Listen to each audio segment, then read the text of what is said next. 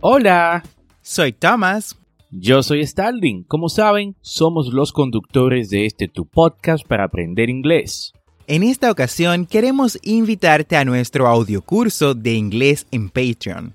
Si te gusta la idea de aprender inglés a tu ritmo, como lo haces con el podcast, por solo 10 dólares al mes en Patreon, tendrás acceso a este audiocurso de inglés premium Además, tendrás el soporte de ambos y dos reuniones al mes por videollamadas para practicar.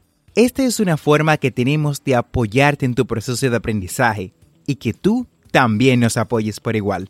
Ve ahora mismo a patreon.com diagonal Englishway RD y únete.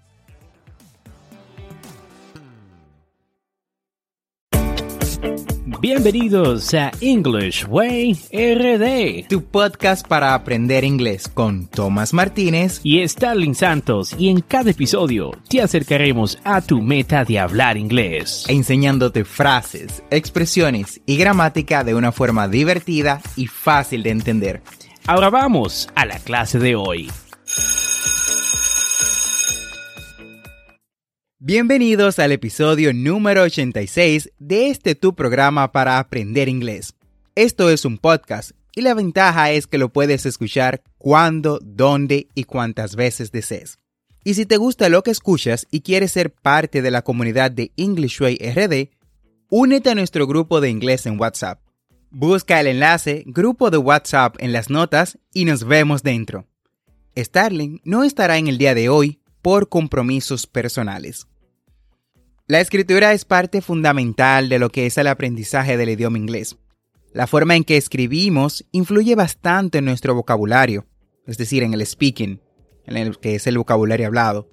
Cuando estamos escribiendo, con frecuencia queremos expresar más ideas de lo que nuestro vocabulario nos permite. Bueno, esto me pasa con frecuencia a mí. Y esta tarea se vuelve incluso mucho más difícil si las ideas son contrarias. Con esto en mente es que en el día de hoy vamos a hablar sobre las palabras más usadas para conectar ideas contrastantes en inglés. Pero antes, escuchemos la frase del día. Quote of the day. Nothing is impossible. The word itself says, I'm possible. Audrey Hepburn. Nada es imposible. La palabra misma lo dice. Soy posible. Claro que esta frase suena muchísimo mejor en inglés. Es increíble en realidad el juego de palabras que se hace para entregar un mensaje tan poderoso. Nada es imposible, tal como nos dice la frase. Puedes aprender inglés. Es posible. Por esto, si ya estudiaste inglés pero necesitas práctica y no tienes con quién, te invito a unirte a nuestro club de conversación en inglés un espacio creado para que practiques con profesores capacitados por medio de videollamadas. Si te interesa ser parte del club, obtén la información necesaria en las notas de este episodio. Antes de iniciar, es pertinente mencionar que las palabras para unir ideas en inglés son comúnmente conocidas como linking words, palabras de enlace. Estas son palabras o frases que conectan ideas u oraciones dentro de un texto. El uso de palabras de enlace ayuda a que un texto sea mucho más legible y permite al lector comprender la opinión o la información que se está representando. Dicho esto, iniciamos con la palabra que aprendemos cuando iniciamos en el aprendizaje, valga la redundancia, del idioma inglés, y es ampliamente usada. But. Repite después de mí. But. Esta se traduce al español como pero But es una conjunción de coordinación utilizada para conectar ideas contrastantes. Las conjunciones coordinadas conectan elementos que son del mismo tipo gramatical. Veamos un ejemplo. She always wants to be successful, but she's so lazy. Ella siempre quiere tener éxito, pero es muy perezosa. Repeat after me. She always wants to be successful, but she is so lazy. Otro ejemplo es, I'm not sure what you are planning to do, but I will always support you. No estoy seguro de lo que planeas hacer, pero siempre te apoyaré. Repite después de mí. I'm not sure what you are planning to do, but I will always support you. Continuamos con una de mis favoritas que también aprendemos cuando estamos iniciando en lo que es el lenguaje inglés, en lo que es el idioma inglés. Y esta palabra es however. Repeat after me. However. Esta se traduce al español como sin embargo. However es un poco más formal que but. Puedes usar however al inicio de una oración, algo que en realidad no puedes hacer con but. En el inglés escrito, claro está. Let's see an example. We have failed many times. However, we keep trying. Hemos fallado muchas veces. Sin embargo, seguimos intentándolo. We have failed many times. However, we keep trying. Continuamos con otro ejemplo. I want to come to your party tonight. However, I have to visit my parents. Quiero ir a tu fiesta esta noche. Sin embargo, tengo que visitar a mis padres. I want to come to your party tonight. However, I have to visit my parents. Ahora veamos el hermano gemelo de nuestra entrada anterior, que es nevertheless. Repeat after me. Nevertheless. Podemos utilizar however o nevertheless para indicar el segundo punto que deseamos hacer contraste. La diferencia es que nevertheless es aún más formal y enfático que however. Este se traduce como sin embargo o no obstante. Veamos un ejemplo. Milos said his English is terrible. Nevertheless, he got 8 out of 10 on his writing test. Milos dijo que su inglés era terrible. Sin embargo, obtuvo un 8 de 10 en su prueba de escritura. Repeat after me. Milos said his English is terrible. Nevertheless, he got 8 out of 10 on his writing test. Otro ejemplo es, I knew a lot about the subject already, but his presentation was interesting nevertheless. Ya sabía mucho sobre el tema, pero su presentación, no obstante, fue interesante. I knew a lot about the subject already, but his presentation was interesting nevertheless. Continuamos con nuestra siguiente entrada, que bueno, es un 2 por 1. Y estoy hablando de although y even though. Although and even though. Estas palabras enlaces son en sí las mismas y ambas van seguidas de una cláusula, es decir, sujeto más verbo. Even though es más fuerte y más enfático que although. Ambas se traducen como aunque, a pesar, a pesar de que o pese a. Además, even though se usa cuando la condición dada es negativa, pero el resultado es positivo. Por ejemplo, even though Ram hadn't studied, he passed the exam. Aunque Ram no había estudiado, aprobó el examen. Repeat after me. Even though Ram hadn't studied, he passed the exam. Otro ejemplo es, She still loves him, even though he treated her very badly. Ella todavía lo ama, a pesar de que él la trató muy mal. She still loves him, even though he treated her very badly.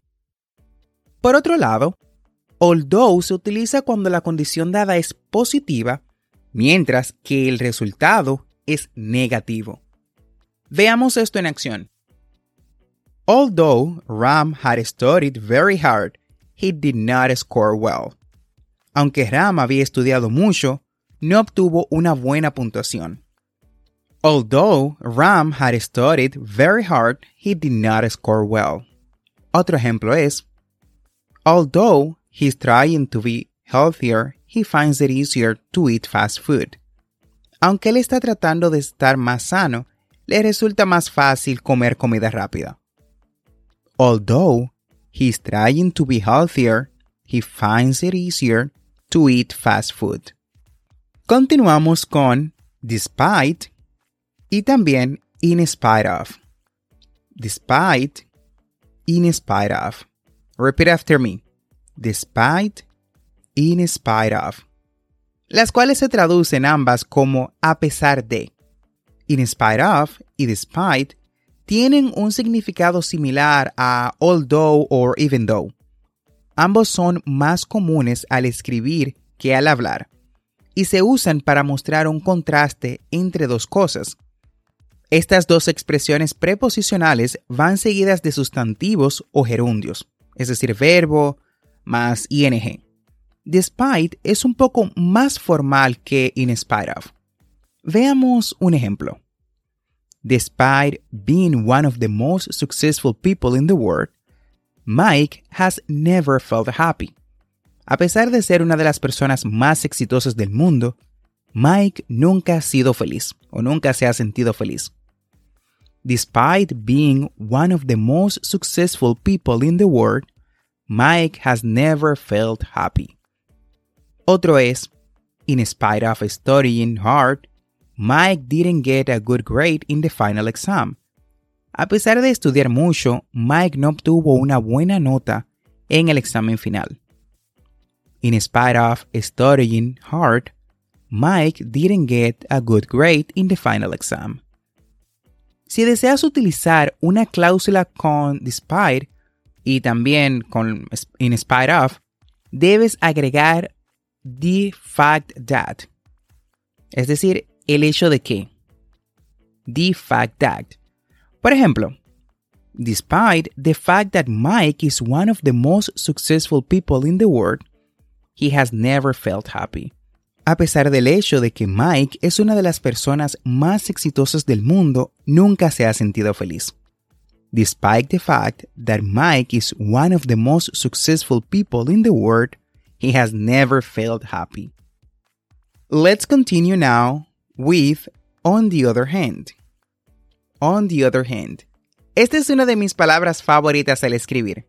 On the other hand se utiliza para presentar el segundo de dos puntos, hechos o formas de ver algo contrastante. Este se traduce como por otro lado o por otra parte. Por ejemplo, she lacked experience, but on the other hand, she was hardworking and willing to learn. Le faltaba experiencia, pero por otro lado, ella era trabajadora y estaba dispuesta a aprender. She lacked experience, but on the other hand, she was hardworking and willing to learn. Por último, tenemos while and whereas while, whereas, las cuales se traducen como mientras o mientras que. Usamos las conjunciones while o whereas para indicar un contraste entre dos hechos o ideas en una oración.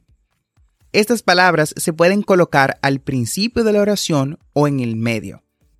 Por ejemplo, while I accept that she is not perfect in many aspects, I do like her. Si bien acepto que ella no es perfecta en muchos aspectos, en realidad me agrada. While I accept that she is not perfect in many aspects, I do like her. Otro ejemplo es, He must be about 60, whereas his wife looks about 30. Debe tener unos 60 años, mientras que su esposa parece tener unos 30. He must be about 60, whereas his wife looks about 30. Espero que hayas aprendido las palabras más importantes para mostrar contraste entre dos ideas. Lo mejor es que muchas de estas palabras se usan primordialmente en la escritura, así que puedes integrarlas a tu vocabulario y sonar aún más sofisticado mientras hablas.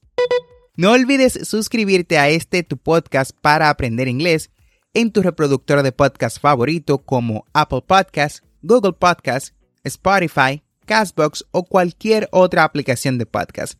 Y así vas a obtener actualizaciones semanales de nuestros nuevos episodios. Y si deseas participar en nuestro podcast, ya sea haciendo una pregunta sobre algún tema en inglés o simplemente saludarnos, nos puedes dejar un mensaje de voz. Busca el enlace en las notas dejar mensaje de voz y sé parte de este tu podcast para aprender inglés. Recuerda que tenemos dos episodios semanales, lunes y miércoles. Por último, no olvides practicar. Practice is the key. La práctica hace el maestro. Recuerda seguirnos en nuestras redes sociales de Instagram y Facebook como arroba EnglishWayRD para más contenido. Thanks for listening. We hope you enjoyed the show.